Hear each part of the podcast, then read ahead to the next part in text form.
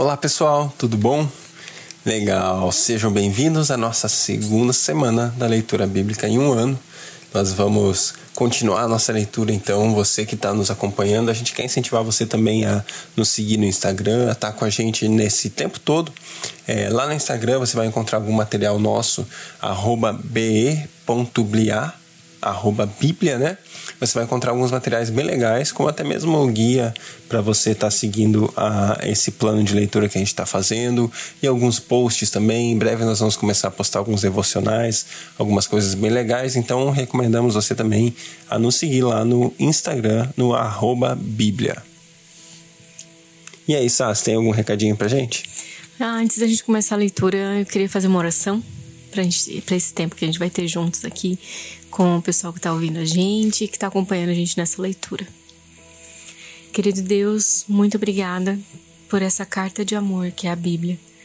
Um lugar onde você escreveu o seu coração, onde a gente pode conhecer você um pouco mais, conhecer da sua vontade, daquilo que você deseja se revelar a nós. A nossa mente, Senhor, é tão pequena e limitada diante da tua grandeza, mas nós podemos perceber pinceladas do teu amor, segredos do teu pensamento a nosso respeito, escondidos na tua palavra. Querido Espírito Santo, nós queremos é, encontrar Jesus em cada verso, em cada versículo. Por isso te pedimos, venha conosco e nos revele, glorifica Jesus nessa leitura e queremos aprender de ti, Jesus. Você que é manso e humilde de coração, queremos ser como você para agradar o coração do Pai. Obrigada, Senhor, por essa oportunidade de estarmos juntos nessa leitura. Amém. Amém. Benção. Vamos lá então. Segunda semana, primeiro dia da segunda semana. Vamos junto em Gênesis 15, Gênesis 16 e também Mateus capítulo 8. Começando então com Gênesis 15. Depois dessas coisas, o Senhor falou a Abraão numa visão: Não tenha medo, Abraão, eu sou o seu escudo, grande será a sua recompensa. Mas Abraão perguntou: Ó soberano Senhor, que me dará se continuo sem filho e o herdeiro que possuo é Eliezer de Damasco? E acrescentou: Tu não me deste filho algum, um servo da minha casa será o meu herdeiro. Então o Senhor deu-lhe a seguinte resposta: seu herdeiro não será esse. Um filho gerado por você mesmo será seu herdeiro. Levantando-se para fora da tenda, disse: Olhe para o céu e conte as estrelas, se é que pode contá-las. E prosseguiu: Assim será a tua descendência. Abraão creu no Senhor, e isso lhe foi creditado como justiça. Disse-lhe ainda: eu sou o Senhor, que te tirei de Ur dos Caldeus para dar a você esta terra como herança.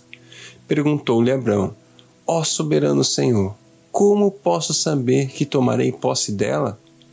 Respondeu-lhe o Senhor: Traga-me uma novilha, uma cabra e um carneiro, todos com três anos de vida, e também uma rolinha e um polbinho.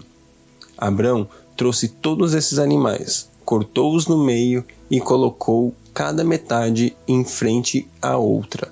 As aves, porém, ele não cortou. Nisso, aves de rapina começaram a descer sobre os cadáveres, mas Abrão as enxotava.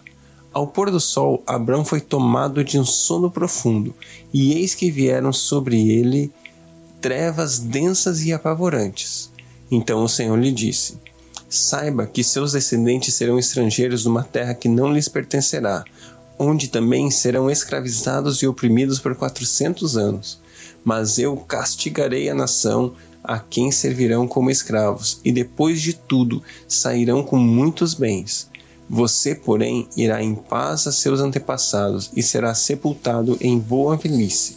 Na quarta geração, os seus descendentes voltarão para cá, porque a maldade dos amorreus ainda não atingiu a medida completa. Depois que o sol se pôs e veio a escuridão, eis que um fogareiro esfumaçante, esfumaçante, como uma tocha acesa, passou por entre os pedaços dos animais. Naquele dia, o Senhor fez a seguinte aliança com Abraão: Aos seus descendentes dei essa terra, desde o ribeiro do Egito até o grande rio Eufrates, a terra dos queneus, dos quenezeus, dos calimoeus, dos Ititas, dos Ferezeus, dos Refaíns, dos Amorreus, dos Cananeus, dos Gigazeus e dos Jebuseus. Gênesis 16 O nascimento de Ismael. Ora, Sarai, mulher de Abrão, não lhe dera nenhum filho.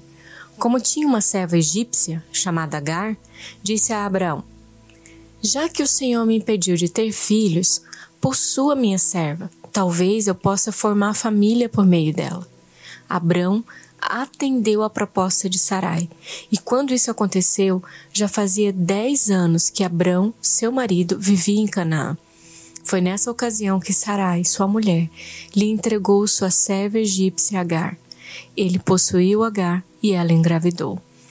Quando se viu grávida, começou a olhar com desprezo para sua senhora. Então Sarai disse a Abrão: caia sobre você a afronta que venho sofrendo. Coloquei minha serva em seus braços, e agora que ela sabe que engravidou, despreza-me. Que o Senhor seja o juiz entre mim e você. Respondeu Abraão a Sarai: Sua serva está em suas mãos. Faça com ela o que achar melhor. Então Sarai tanto maltratou Agar que esta acabou fugindo. O anjo do Senhor encontrou Agar perto de uma fonte no deserto, no caminho de Sur, e perguntou-lhe: Agar, serva de Sarai, de onde você vem e para onde você vai? Respondeu ela: Estou fugindo de Sarai, a minha senhora. E disse-lhe então o anjo do Senhor: Volte a sua senhora e sujeite-se a ela. E disse mais o anjo: Multiplicarei tanto os seus descendentes que ninguém os poderá contar. E disse-lhe ainda o anjo do Senhor: Você está grávida e terá um filho, e lhe dará o nome de Ismael, porque o Senhor ouviu você em sofrimento. Ele será como um jumento selvagem, e a sua mão será contra todos, e a mão de todos contra ele, e ele viverá em hostilidade contra todos os seus irmãos. E este foi o nome que ela deu ao Senhor, que lhe havia falado: Tu és o Deus que me vê? Pois dissera: Teria eu visto aquele que me vê? Por isso, o poço que fica entre Cádiz e Bered foi chamado Beer Lai Roim. Agar teve um filho de Abrão, e este lhe deu o nome de Ismael. Abrão estava com 86 anos de idade quando Agar lhe deu Ismael. Mateus, capítulo 8 Quando ele desceu do monte, grandes multidões o seguiram. Um leproso, aproximando-se, adorou de joelhos e disse: Senhor, se quiseres, podes purificar-me. Jesus estendeu a mão, tocou nele e disse: Quero, seja purificado. Imediatamente ele foi purificado da lepra. Em seguida, Jesus lhe disse: Olhe, não conte isso a ninguém, mas vá mostre-se ao sacerdote e apresente a oferta que Moisés ordenou, para que isso sirva de testemunho. Entrando, em Jesus, entrando Jesus em Cafarnaum, dirigiu-se a ele um centurião pedindo-lhe ajuda, e disse: Senhor, meu servo está em casa, paralítico, em terrível sofrimento. Jesus lhe disse: Eu irei curá-lo. Respondeu o Senhor, respondeu o centurião: Senhor, não mereço receber-te debaixo do meu teto mas dize apenas uma palavra, e o meu servo será curado. Pois eu também sou um homem sujeito à autoridade e com os soldados sob meu comando. Digo a um, vá, e ele vai. A outro, venha, e ele vem. Digo ao meu servo, faça isso, e ele faz. Ao ouvir isso, Jesus admirou-se e disse aos que o seguiam: Digo a verdade a vocês. Não encontrei nem em Israel ninguém com tamanha fé. Eu digo que muitos virão do Oriente e do Ocidente e se sentarão à mesa com Abraão, Isaque e Jacó no reino dos céus. Mas os súditos do reino serão lançados para fora, nas trevas, onde haverá choro e ranger de dentes. Então Jesus disse ao centurião: Vá, como você creu, assim acontecerá. Na mesma hora, o seu servo foi curado. Entrando Jesus na casa de Pedro, viu a sogra deste de cama, com febre. Tomando-a pela mão, a febre a deixou e ela se levantou e começou a servi-lo. Ao anoitecer, foram trazidos a ele muitos endemoniados e ele expulsou os espíritos com uma palavra e curou todos os doentes. Assim se cumpriu o que foi dito pelo profeta Isaías. Ele tomou sobre si as nossas enfermidades e sobre si levou as nossas doenças. Quando Jesus viu a multidão ao seu redor, deu ordens para que atravessassem para o outro lado do mar. Então o mestre da lei aproximou-se e disse: Mestre, eu te seguirei por onde quer que fores. Jesus respondeu: As raposas têm suas tocas e as aves do céu têm seus ninhos, mas o filho de Deus não tem onde repousar a cabeça. Outro discípulo lhe disse: Senhor, deixa-me primeiro sepultar o meu pai. Mas Jesus lhe respondeu: Siga-me e deixe que os mortos sepultem os seus próprios mortos. Entrando ele no barco, os discípulos o seguiram. De repente, uma violenta tempestade abateu-se sobre o mar, de forma que as ondas inundavam o barco. Jesus, porém, dormia. Os discípulos foram acordar clamando: Senhor, salva-nos, nós vamos morrer. Ele perguntou: Por que vocês estão com tanto medo, homens de pequena fé? Então ele se levantou e repreendeu o mar e os ventos, e fez completa bonança. Os homens ficaram perplexos e perguntaram: Quem é esse que até os ventos e o mar lhe obedecem?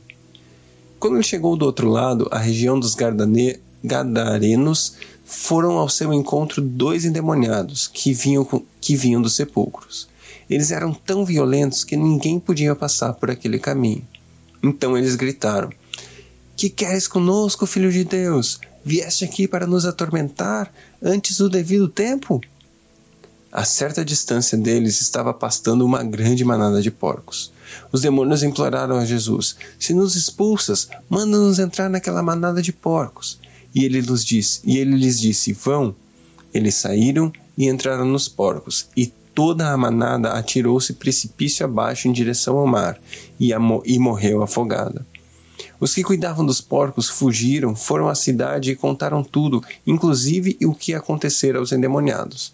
Toda a cidade saiu ao encontro de Jesus, e quando o viram, suplicaram-lhe que saísse do território deles.